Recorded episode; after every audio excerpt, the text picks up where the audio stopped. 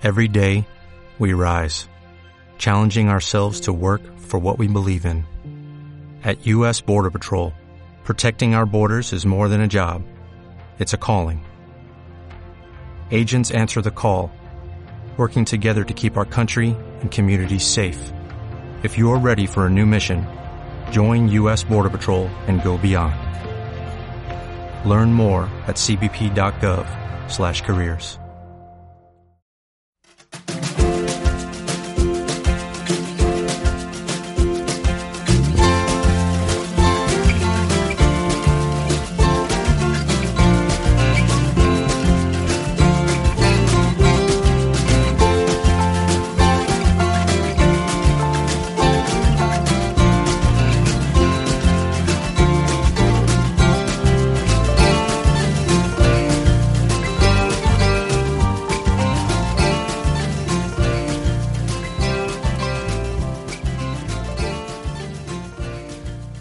Bienvenidos a Aprendiendo GTD. Un podcast sobre GTD, productividad y organización personal en el que os iremos contando lo que vamos aprendiendo. Yo soy Luis. Y yo soy Francisco. Y en este episodio vamos a tratar cómo se reflejan nuestras áreas de responsabilidad laborales en nuestros sistemas de recordatorios. Bueno, pues como sabéis, Luis es arquitecto y yo soy agricultor. Ambos somos autónomos, trabajamos por cuenta propia y esto nos hace desempeñar pues una multitud de roles distintos. Eh, cada uno de estos roles pues tiene su reflejo en nuestros sistemas, algunos de forma más compleja, otros de forma más sencilla. Y lo que vamos a hacer es, bueno, pues vamos a ir empezando explicando eh, las diferentes facetas que tenemos en, nuestro trabajo. Sí queremos dejar claro que vamos a hacer, hablar solamente del trabajo, ¿vale? No de todas las áreas de responsabilidad que tenemos. Así que bueno, eh, Francisco, empieza tú contándonos cómo son tus áreas de responsabilidad laboral. Bueno, pues yo tengo un área que se llama campo, y tiene cuatro subáreas distintas que son el, subárea laboral, financiera, fiscal y operaciones. la laboral pues comprende todo a ver, el tema laboral lo tenemos subcontratado al igual que el fiscal, pero aunque te lo lleven pues tú tienes que, que llevar un control y aportar una cierta documentación para que la, la asesoría o la gestoría pueda trabajar en condiciones. El tema fiscal, aparte de que no lo lleven, a mí me gusta estar sobre él. Eh, el tema financiero, pues, es mucho más amplio, pues comprende la contabilidad, los costes, la tesorería, las inversiones ya a un nivel mucho más alto y, y, el tema financiero. Y el tema operaciones eh, tiene los tres niveles de, de altitud porque se ve a, largo plazo la planificación, a medio la programación y, a muy corto el, control de ejecución. Así es básicamente mi, el desenlace de, de mi área campo. Vale, yo eh, lo tengo parecido. Sí que es verdad que justo en estos momentos, a lo largo de este mes, va a cambiar porque vamos a incorporar un, una línea de negocio nueva en el trabajo, entonces, bueno, tendrá su propio lado, ¿no? Pero, entonces, eh, quiero cambiarlo un poco. Pero cómo lo llevo haciendo los últimos años es mi parte laboral está dividida en tres. Una parte de gestión, una parte de presupuestos y una parte de, de proyectos y obras. ¿Vale? La parte de gestión engloba muchas de las cosas que tú has dicho, ¿no? La parte laboral, de gestión de los contratos del personal. En mi caso está, como tú dices, subcontratado y es mucho más sencillo que el tuyo porque normalmente las personas que entran a trabajar en la oficina o al primer mes o a los dos primeros meses no funcionan y, se han ido o si no pues aguantan. O sea tenemos muy poco movimiento.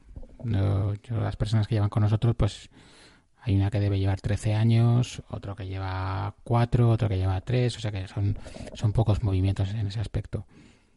En esa parte de gestión también incluyo el seguimiento de los impuestos aunque tenemos un asesor fiscal pero entregar la documentación aunque él hace los números, yo también los hago, porque creo que, eso hay que controlarlo.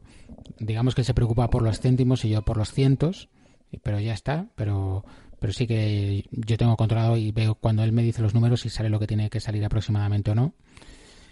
Obviamente su conocimiento luego a nivel fiscal de las leyes es mayor que el mío, entonces hay, hay ciertas cosas que, que hace lo que dice, ¿no? En esa parte también llevo una parte de mantenimiento de las páginas web, de los mm, backups, eh, el, material que hace falta en la oficina, bueno, pues eh, renovación de equipos, cosas estas que hay que, ir haciendo para el mantenimiento del día a día de la oficina, ¿no? Que son casi todo, casi todo son checklists y tareas muy rutinarias.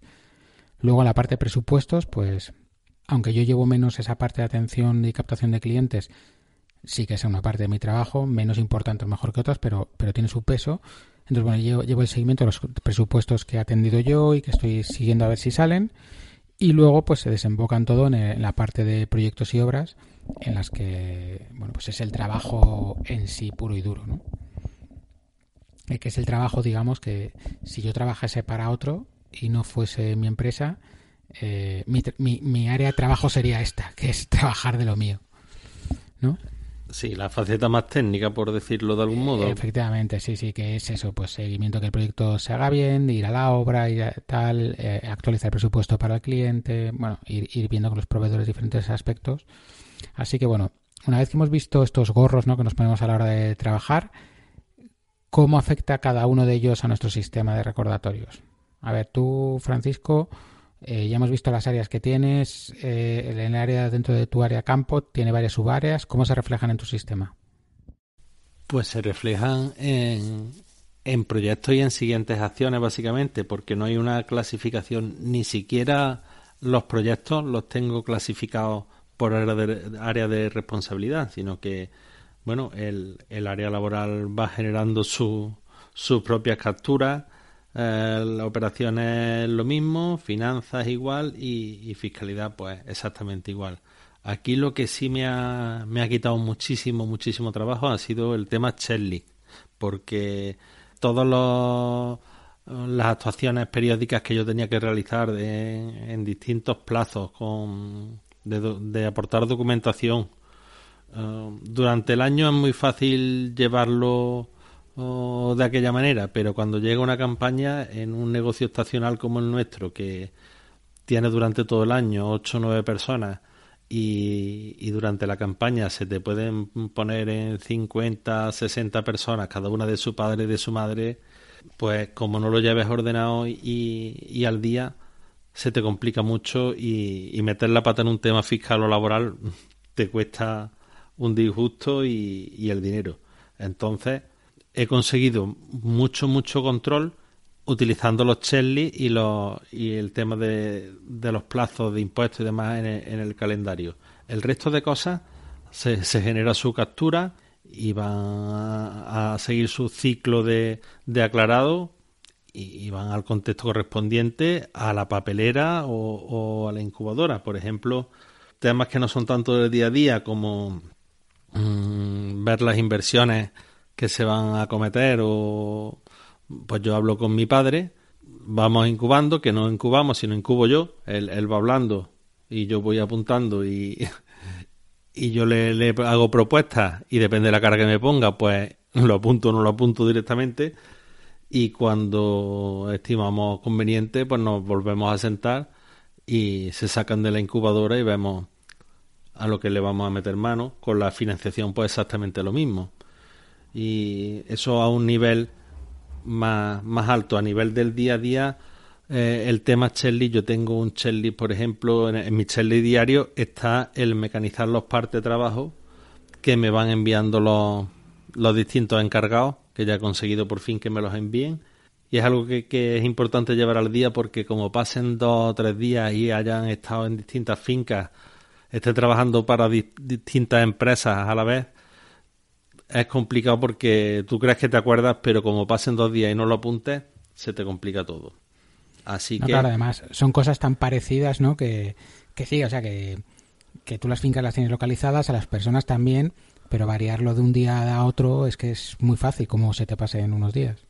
Claro, y, y ellos pues tampoco te... Ellos nos pasan sus informes mensuales, pero o le haces que ellos lo hagan diariamente y la única forma de, conseguir eso es que te manden una foto del parte que van completando todos los días o si no lo dejan y al final de semana a ver dónde estuve el lunes o dónde estuve el martes y cuando te dan el papel a finales de mes tú tienes que hacer un acto de fe y al fin y al cabo son sueldos y salarios y tareas que se tienen que, estar haciendo y, maquinaria de por medio y, y cuatro empresas volviéndose locas buscando.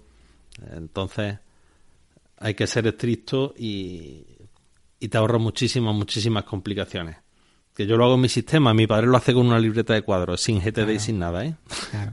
No, no tiene nada que ver, pero eso de los partes diarios me ha recordado cuando yo empecé a, cuando trabajaba en Dragados, que cuando pasé a ser jefe de producción, yo me acuerdo que mi jefe me obligaba a hacer todos los días en, en una hoja, en un folio, lo partía por la mitad y era en el lado izquierdo, era un listado de maquinarias y recursos que iba a necesitar para el día siguiente. Y en el lado derecho, el listado de maquinarias y recursos que había usado ese día. Entonces, al principio me pareció una soberbia gilipollez. Pero luego es verdad que yendo haciéndolo día a día, luego cuando echabas la vista atrás y decías, joder, es que ayer pedí una grúa de 30, pedí eh, que me montasen tres que iba a necesitar tres andamios, no sé qué, y he hecho todo lo que tenía que hacer en el día y no necesita la mitad de lo que yo pensaba que iba a necesitar. Y vas aprendiendo cuando haces las cosas día a día y cuando las haces poco a poco. Porque ese mismo trabajo lo puedes hacer el viernes, ¿no? Haber repasado qué pensabas que ibas a necesitar y qué habías necesitado y, hacerlo día a día tiene, tiene, muchas ventajas. Hombre, el tema de, maquinaria, el, el, año pasado nosotros implementamos el meter en los partes eh, si utilizaba algún tipo de maquinaria, ya fuera un tractor con, con remolques o vibradoras o maquinaria más pequeña como motosierras o, vibradoras telescópicas. Y fue un acierto porque Mm, cada máquina tiene ya su ficha, no solo para la amortización fiscal, sino una ficha de reparaciones y en el momento que, una máquina empieza a, subir el precio de, las reparaciones, tenemos, dependiendo del tipo de máquina que sea, unos estándares para venderla y comprar una nueva, porque nos sale mucho más barato. Después, cuando se rompe una cosa y te encuentras el tractor allí roto y dices tú, bueno, ¿y esto? Y nadie sabe nada, con esto sabes quién ha estado cogiendo el tractor, llevas tú el control de horas, el control de cambio de aceite, en fin, que hay... No son trabajos que tienes que hacer tú, tú no vas a cambiar físicamente el aceite del tractor, pero sabes exactamente cada máquina dónde está, en qué ha empleado las horas y en las manos de quién ha estado, porque los tractores se rompen, por ejemplo, de, de cambiar mucho de tractorista pero la gente nueva las tienes que enseñar. Entonces el tractor más viejo para la gente nueva y cuando un tractor pasa por muchas manos se rompe más. Eso hay que asumirlo. Entonces tenemos mucho más control. En los, partes, en los partes de construcción siempre, siempre se apunta a las personas y la maquinaria usada, más que nada porque casi todo es subcontratado. Entonces eso hay que eso alguien lo tiene que pagar. Y si, y si lo pagas tú y no lo cobras, pues como me tengas a mí de jefe me voy a cabrear mucho. O sea que que eso es así. Pero bueno, hay veces es verdad que las cosas eh, no las cobras directamente, las cobras indirectamente, porque ya estaba, o sea, por ejemplo, para, para verter hormigón, tú no cobras la grúa, la grúa ya va implícita en el precio que has dado, ¿no? Entonces, bueno, pues eso como apunte. Yo la verdad que mi sistema, eh, bueno, lo, he dicho varias veces, yo voy y vengo entre tener la lista de proyectos dividida por áreas o no tenerla. Ahora mismo estoy cambiándola a no tenerla el hecho de tenerla dividida porque me ayudaba para la revisión, pero en el resto del día no lo aprovechaba para nada. Yo como tú lo tengo todo ahí mezclado, toda la parte de, de trabajo, pero con la personal y con todo. O sea, lo que me importa son los contextos, lo que me importa es tener una lista de proyectos actualizada y los checklists también. O sea, yo de hecho no lo tengo abierto ahora, pero tengo un checklist de copia de seguridad de la página web de la empresa, seguido de mis cuentas personales, seguido de la próxima vez que vaya al veterinario y, ya está, y no, no, me supone más problema, ¿no? El tema de los proyectos, eso como he dicho, por temas de revisión me convenía más tenerlo por áreas y ahora justo lo estoy cambiando otra vez a, a separarlo entre activos, parados y delegados.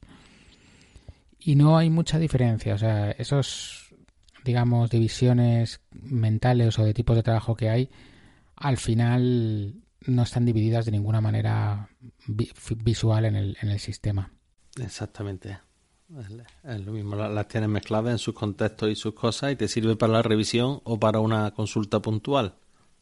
Si tengo un mapa mental, tengo un mapa mental que sale una rama que se llama trabajo, que eso se divide en estos tres que he comentado de gestiones, eh, presupuestos y proyectos y obras y luego esos también se subdividen en gestiones, pues temas financieros, temas laborales, temas de, de organización de la empresa y temas de inversiones y el de, el de presupuestos se divide también en, tal. Luego es que hay cosas que se, se, repiten, porque yo dentro del trabajo, a ver, el, cualquier persona que me conozca sabe que, que no, me, no me suelo estar quieto, entonces empecé con un blog de arquitectura hace 10 años y se ha convertido en una parte más del trabajo.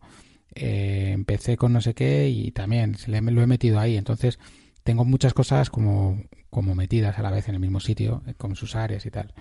Pero bueno, que las áreas principales son esas y en el sistema están todas mezcladas, salvo la lista de proyectos, que sí que la tengo dividida, pero no siempre y de hecho ahora estoy cambiándola a no estar. ¿Qué te va la marcha? sí. A ver, es, solamente, joder, es, la búsqueda continua de que funcione bien. Entonces, para mí tenerla dividida por áreas la lista de proyectos tiene sus ventajas, pero y me aporta unas cosas y no me supone más, más problema que tener una lista solo, que, tenerla separada en activos, parados y... O sea, yo, por ejemplo, no entendía por qué la gente tenía proyectos parados. Si están parados, pues los dejas ahí y chimpún. Los dejas en, en la incubadora y ya está. Hasta que viene el confinamiento y me di cuenta que es que tenía proyectos parados porque no podía hacer absolutamente nada porque me habían cerrado las obras, pero eh, los tenía que tener presentes porque le seguía recibiendo llamadas de eso, eh, el día de mañana de repente salía el presidente en la tele y no levantaba el confinamiento y tenía que reactivarlo de un día para otro, pues bueno, pues es una manera de tenerlo. Pasé ahí el 50% de mi sistema, ¿eh? o sea que no... también a mi favor salió otra parte que estaba en la incubadora para afuera, que aproveché esos días en casa para, para sacar adelante. Bueno, pues ya que, que hemos visto los, cómo tenemos reflejadas nuestras áreas laborales en nuestro sistema, vamos a, hablar de los problemas que nos, que nos encontramos, de las dificultades a la hora de incluir determinadas cosas por la propia naturaleza de, nuestro trabajo. Yo tengo aquí un, un par de cosas que, que hasta que las he visto me, me complicaban mucho la vida. ¿A ti te pasa algo parecido, Luis? Yo que yo sepa ahora mismo está todo, todo en mi sistema, todo. No tengo nada que diga, esto no, no sé cómo gestionarlo ahora mismo, ¿sabes? Cuéntame tú, porque lo mismo, lo que pasa es que, ¿sabes lo que es esto, no? Que cuando piensas que no tienes ningún problema, el problema es que no los estás viendo. Lo mismo los tienes, ¿sabes? Pues mira, a mí no me daba, no me daba la vida porque en el, en el campo, mi trabajo entre, aparte de todo lo que viene en las áreas de responsabilidad de todos de Glose, mi trabajo consiste en solucionar problemas. Entonces, ni yo me subo en el tractor ni nada, yo me cojo mi coche y me voy para el campo por la mañana. En principio, si no pasa nada, voy a, a controlar que se está ejecutando lo que yo he mandado que se ejecute y de la forma que yo he mandado que se ejecute. Ya está. El, el, ojo del amo engorda al caballo. Entonces, Mm, por el camino si antes de llegar te llaman, oye que se me ha roto el tractor, oye que no sé por dónde seguir, oye que hemos llegado a la linde, para que lo quieras que vuelva. Llega un momento en que empiezan a, a llamarte y o no pasa nada durante el día o te llaman 50 a la vez. Y cada uno quiere que el problema se resuelva en el momento. Entonces yo decía, madre mía, yo, vale, yo capturo todo esto, pero es que no me da tiempo material a aclarar el sistema y tenerlo actualizado y la verdad que estaba bastante, bastante agobiado con eso, hasta que una vez hablando con Sergio empezó a reírse cuando se lo contaba y me dice, pero vamos a ver, es que hay una parte de tu trabajo que consiste en, ejecutar trabajo según, según surge. Claro. Él lo comentó en no hace muchos capítulos que cuando grabó con Pablo, que él iba a, a la oficina a, a comerse marrones de, de los demás, que, que, era su, que parte de su trabajo es, ese. Digo, vale, pues me deja mucho más tranquilo que, que si tengo tiempo, saco mi sistema y si no salgo, saco tiempo, pues me dedico a apagar fuegos, a, a estar para los demás, disponible para los demás y que me llamen y donde me, me, llamen allí voy yo. Si no me llama nadie, pues ya voy a lo mío. Entonces, ah. eso me costó muchísimo verlo y cuando lo vi me relajé muchísimo. Porque eso, a ver, eso me pasa a mí. La construcción es estar apagando fuegos cada dos por tres y que nadie tenga la culpa de nada. Es que esto es así, o sea, no y que llegues a un señor y le digas, esto hay que hacerlo así, así. ¿Te has enterado? Sí, sí, sí, me he enterado, me he enterado. Y cuando llegas a los diez minutos lo ha hecho al revés de como se lo has dicho. Pero, pero es así. Es así. Y, y, yo llegaba días a casa y decía, no he parado en todo el día, he estado de lado a lado y no he hecho nada, no he hecho nada. O sea, físicamente no he hecho nada, no he encendido ni el ordenador. Pero es que, eh, aparte del trabajo que es así, y ya está. No, no tiene más misterio. Ese es otro, otro problema que yo tenía, el tema del ordenador. Yo, yo tengo un portátil, tengo mi, mi imagen en casa, pero es que la mitad de los días volvía del campo y tenía el ordenador en la mochila donde, tal cual, sin tocarlo. Yo capturaba con el teléfono y si tenía que mirar listas, pues la miraba en el teléfono, que era más... ¿Qué es lo que tenías a mano? ¿Qué es lo que tenía a mano? Pero, claro, no me cuadraban las cosas y a la hora de los días que podía, por ejemplo, si, si me iba, me podía ir al despacho que tengo en casa de mis padres, que está a mitad de camino entre mi casa y el campo, pues a lo mejor me veía que el campo estaba tranquilo, me iba a casa de mis padres, sacaba el portátil y allí me ponía a ejecutar. Pero el tema de, ejecutar en, en otros sitios, yo es que no me paso el día delante del ordenador como, como en otros trabajos. Yo abro el ordenador de higos a breva y cuando me dejan. Entonces ya he encontrado, estoy vaya, estoy de, prueba, pero estoy con un, un, iPad mini que me cabe en el bolsillo, que no que puedo estar consultándolo a la vez que hablo por teléfono mm, sin problema y, y me está sacando mucho las castañas del fuego a la hora de ejecutar, que era el problema que yo tenía, que ahora tengo que pensar si tú sabes mis problemas con la, con las sincronizaciones de las aplicaciones y demás. Vale, yo aclaré ayer esto en, el portátil, pero si estaba en el campo, mm, allí no hay cobertura y no sé si dándole internet con el teléfono, si se actualiza la base de datos, entonces no sé si los datos con los que voy a ejecutar que tengo en el móvil están bien. Entonces tengo el, el iPad con su tarjetita de estas que, que no necesito darle internet y, y voy a todos lados mucho más tranquilo. Por ahora me, me está funcionando. El mejor consejo que puedes hacer es tu aplicación de tareas, quítala de todos los sitios menos del iPad. Y ya está. Bueno, te dejo que la dejes en el, en el, teléfono también. Yo eh, me acuerdo cuando tenía el iMac en la oficina, el portátil en casa, el iPad y, y, el teléfono. Al final no sabía qué versión de Unifocus era la que estaba actualizada. Te vuelves loco. Que sí, que funciona muy bien hasta que te pilla en una obra en medio del campo que no hay cobertura, nada más que en la esquina de abajo que es donde están apiñados todos a la hora del café, porque es donde pueden mandarse los WhatsApp de los partidos de fútbol del fin de semana. Y entonces eh, eh, decidí que ahora mismo Omnifocus lo tengo en el portátil y en el teléfono. Ya. No está en ningún sitio más. Que son los dos sitios donde, donde lo miro. Y bueno, luego al final ya cada trabajo tiene lo suyo. yo también, yo voy en el coche y, y, recibo un montón de llamadas de, oye, ¿y este muro hasta dónde? Como sabes, estos, estos se creen que yo llevo 15 horas y me sé los planos de las 15. Claro, yo, yo siempre digo lo mismo, tío, si yo me supiese los planos no los haría. Porque no voy a perder el tiempo en dejar escrito una cosa que me sé. Pero lo dejo escrito pues, por irme para no tenerlo que explicar y entonces le digo, te, miras el plano. Lo que pasa es que los planos en las obras generalmente, en cuanto empieza el frío, acaban en, en una cuba de, de, metal para encender los restos de palés y pasar eh, un ratito caliente. Entonces suele, suele pasar muy a menudo. Pero, pero bueno, al final las cosas básicas, si las puedo contestar en el momento porque es una cosa obvia, la contesto. Y si no, chico, voy en el coche, te esperas a que aparque. Es que me voy a quedar parado. Pues, pues haberlo pensado al principio del día y no a las 11 de la mañana. Porque me pasaba mucho, yo al principio de empezar con la constructora, claro, yo tenía que hacer de todo. Entonces yo iba a una obra y me decía el oficial, ay, me he quedado sin yeso, sin no sé qué tal me hacía la lista, me iba en el momento a cualquier sitio a comprar las cuatro cosas para que no se parasen. Cuando estaba en la tienda me llamaban y en el almacén y, me tráeme no sé qué y no sé cuántos. Y encima lo que me decían que necesitaban no me cuadraba con lo que yo había visto que hacía falta, con lo cual compraba lo que yo pensaba que había que comprar y lo que ellos querían. Porque pensaba, si es que, ¿sabes? Entre la silicona neutra que tú me estás pidiendo o la masilla, el bote cuesta 6,95, como tenga que volver, me va a costar más de los 6,95. Así que, que, lo, que lo hacía así, aprendí a comprar, pero no fallaba el día en que yo salía de la obra con la lista. Cuando estaba allí en la compra me, me llamaban a pedirme más y cuando llegaba a la obra me decía, se me ha olvidado pedirte no sé qué. Pues aprendí a, adelantarme a eso y era ni más ni menos que llegar, ver yo, ver yo la obra, ver lo que hacía falta y llevaba lo que me daba a mí la gana. Y ya está. Y bueno, y afortunadamente ahora ya no tengo que comprar.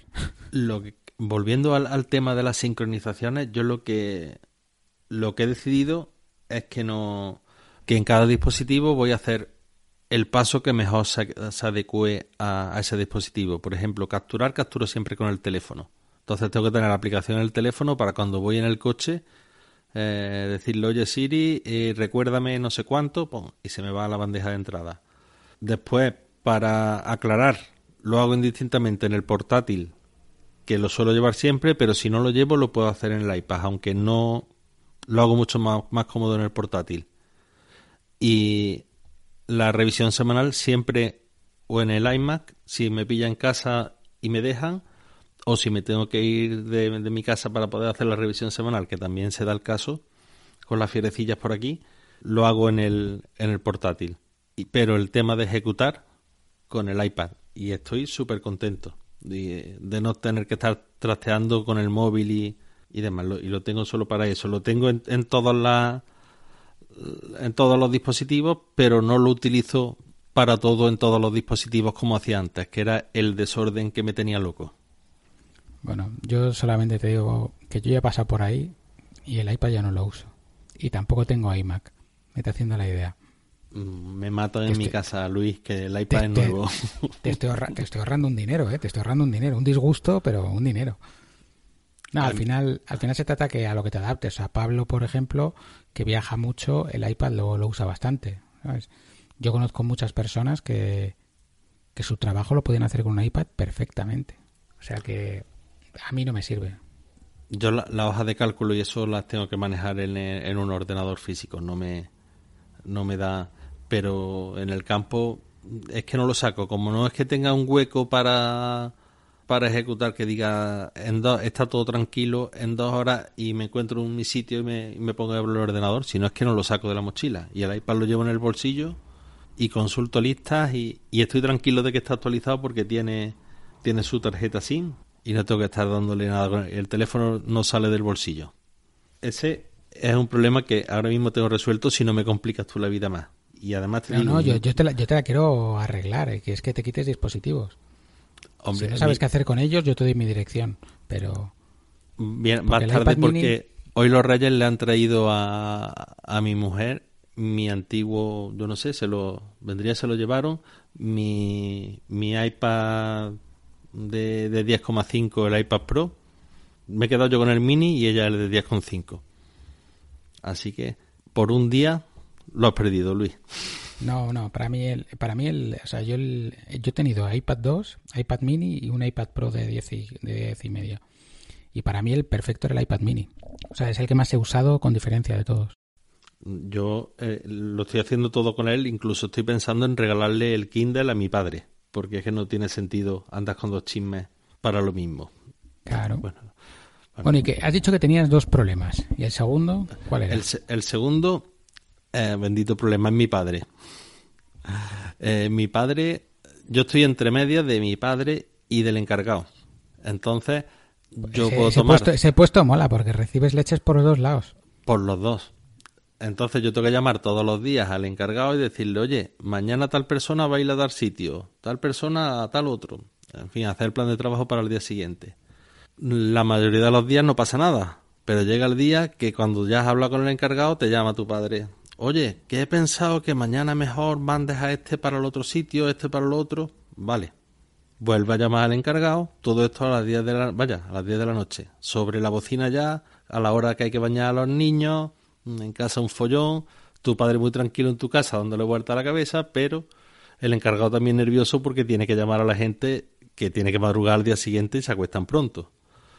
Le digo el plan nuevo y me pone pega. Eso no se puede hacer porque este tractor que tu padre quiere utilizar para esto no está en esta finca, sino que está en la otra. Vuelvo a llamar. Y hay unos reprocesos y unas cosas que me, tienen loco. Y tengo agenda, una lista de agenda con el encargado y otra con mi padre. Pero es que hay, veces que pienso, digo, vamos a ver si aquí el que sobra soy yo. Que hablen entre ellos y, me dejen a mí de, Entonces yo veo cosas con mi padre en, en, la, en la agenda, yo me siento con él, oye papá, esto, esto, esto y esto pero no lo puedo borrar de la agenda como que ya lo he visto, porque a la semana siguiente se lo tengo que volver a decir. Oye, papá, has ido, has pagado la factura tal que no se va a pagar por banco, que es la factura del marmolista porque has puesto un escalón nuevo en el cortijo. La nota está aquí. ¿Has ido ya a pagarla? No, voy a ir mañana, vale. Entonces, lo tienes que volver a apuntar. Y al día siguiente se va a Sevilla de viaje o se va a donde sea. Entonces lo tienes que hacer para el día siguiente. La, agenda con mi padre es una locura. Bueno, lo primero, ¿para qué apuntas lo de pagar? Si ya vendrá el marmolista a quejarse de que no ha cobrado. Es que eso, eso es básico. Yo si, si sé que algo me lo van a recordar, no lo apunto nunca. No lo apunto nunca. Tú sabes la de llamadas que yo recibo de, del 1 al 5 de cada mes. Me has pagado la factura, me has pagado la factura, me has pagado la factura. No se te va a olvidar, porque con tal de quitártelos de encima, no, a ver, el, yo, yo tengo una situación parecida porque realmente yo tengo, por un lado, al cliente, por otro hablo con los encargados, y claro, cada encargado lleva varias obras. Entonces, yo tengo, digamos, todas las obras, pero cada encargado solo tiene las suyas.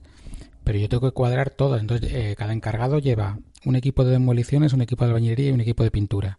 Entonces, que es los que él maneja para, para las obras que él lleva.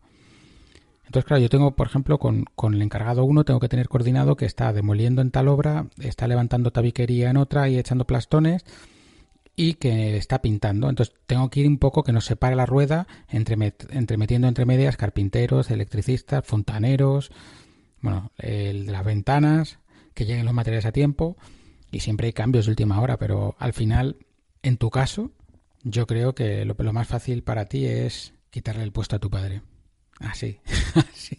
No, o sea, es, eh, por ejemplo, eh, sí que es verdad que lo que decía, el ejemplo que ponías, ¿no? De, y hay que llevar este y te dice el encargado, no, pero es que el tractor lo tenemos en, en, la, finca 1 y, esto hace falta en la finca 2.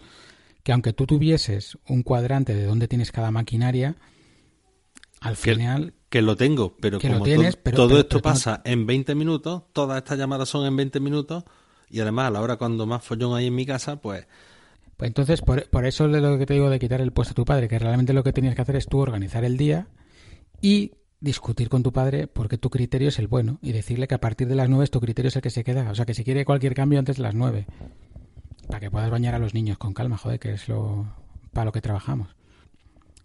Yo en otro punto de vista, pero en las obras al final, yo por ejemplo tengo que hablar con el fontanero. Y el fontanero de fontanería sabe muchísimo más que yo y el electricista de electricidad sabe muchísimo más que yo y el calefactor sabe más de calefacción que yo y el del aire acondicionado, pero yo los tengo que coordinar a todos. Y yo tengo información que ellos no tienen y al final hace mucho tiempo decidí que, que en las obras si se equivoca alguien me equivoco yo, pero que para eso al final soy el, soy el último responsable. Entonces, me pueden decir que no haga una cosa que si yo creo que hay que hacerla, se va a hacer. Y si sale mal, pues sale mal. Pero es que si no te vuelves loco, porque si escuchas a todo el mundo, al final sale mal la cosa porque hay muchos cambios últimamente. Entonces, para eso yo lo que haría es poner un criterio y, y poco a poco al final al final vas aprendiendo porque la vez que te equivocas te equivocas esa vez pero la siguiente no te vas a equivocar o te vas a equivocar menos. Sí, yo, yo, tengo una, una lista porque la, cuando empieza la campaña de, de recolección es una locura y, y ahí se meten patones muy gordos. Entonces yo tengo una lista de cara al, al verdeo, que es la recolección de la aceituna verde, del, del año que viene, listas de cosas que no se deben de hacer o con las que tengo que tener cuidado. Y esa lista viene eh, alimentada desde hace tres años, creo, que es cuando yo empecé a, a pasar las canutas allí. Cuando me dejaron allí solo me dijeron, venga, esto lo tienes que coordinar y me iban pasando cosas, las iba apuntando, al año siguiente se iban corrigiendo o no, pero surgían otras nuevas. Entonces, eso eh, en plena campaña siempre te va a salir largo, pero que, de la experiencia tienes que aprender y sobre todo las decisiones tómalas tú, porque la, la gente bajo presión, mm, la iniciativa siempre va de culo. Entonces, ya que te va a costar el dinero a ti, equivócate tú. No, y que eh, si es que tampoco, es que al final ellos, o sea, yo por ejemplo, cuando hablo con uno de las cocinas, va a tomar las decisiones basadas en la cocina, pero es que se le olvida el resto de la obra. O el fontanero va a tomar las decisiones en, base de lo que es más fácil instalar para él, para él, lo que le conviene más en ese momento, el material que sabe que tiene disponible, el que ese día se quiere ir antes a casa o que lo tiene que coordinar con otra obra, o lo que técnicamente cree que es mejor para esa obra pero tú tienes toda la información por detrás de que has hablado con el cliente, con el electricista, con el... O sea, una cosa básica. Eh, a mí me han puesto en una obra un enchufe detrás de un radiador. Ya me dirás qué utilidad tiene eso. Pero bueno, pues llegó uno y llegó el otro, llegó no sé qué, o que te pongan un termostato encima de un radiador. Pues sí, pues sí, puede ir ahí como puede en cualquier otro lado, pero lo suyo que el termostato no esté encima del punto de más calor de toda la casa porque, porque es el testigo que te va a dar la temperatura al resto de la casa. Entonces al final hay que escuchar a todo el mundo, pero las decisiones tienen que ser tuyas. Que escuche a mi padre, pero que no le haga caso, vale. No, no, no, siempre hay que hacerle caso, pero hay que decir, oye, lo voy a hacer así. Y si es pasada la medianoche, que ya no se cambia nada, ¿sabes? No, si me, me quedo con la idea del toque de queda, de mira, a partir de, de las 8 de la tarde, aquí no se mueve un clavel. Lo que se ha dicho, dicho está, y, y si no, a partir de, al día siguiente, a partir de las 6 de la mañana, yo te llamo papá para preguntarte si estás conforme o no, verás cómo no me lo coges.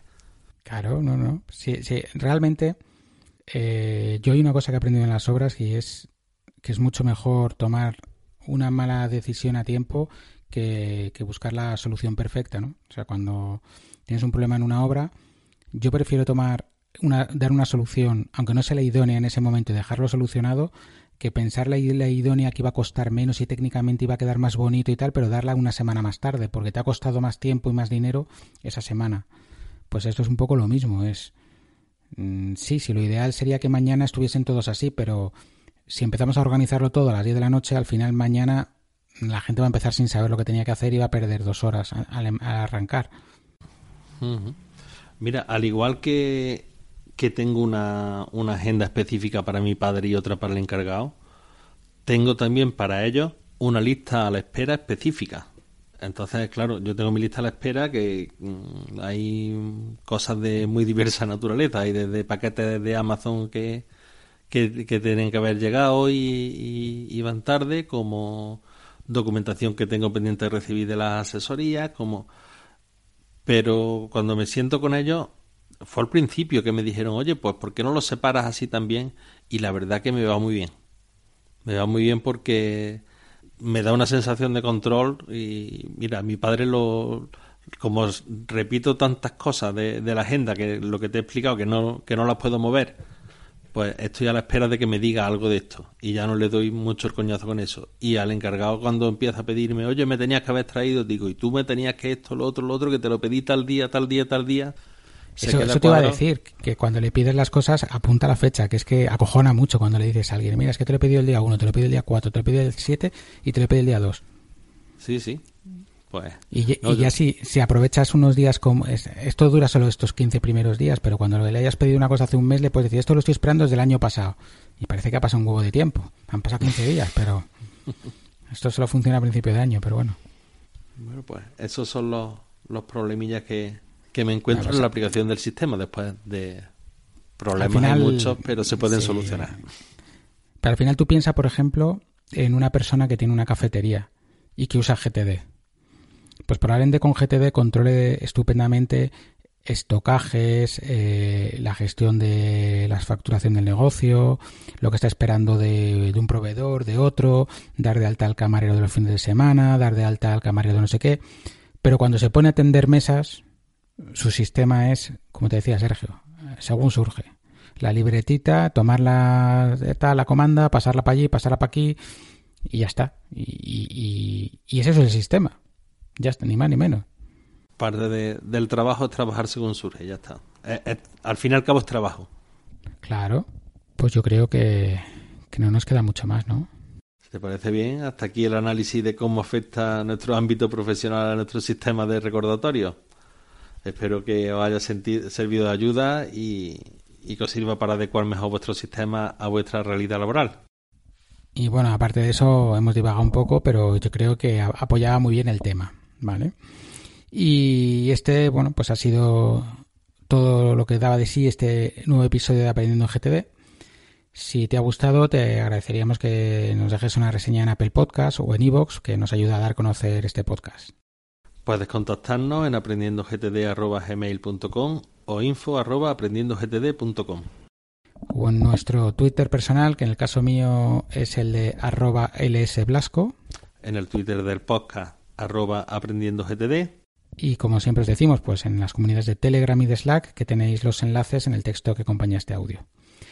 Nos vemos en el siguiente episodio. Un saludo. Adiós.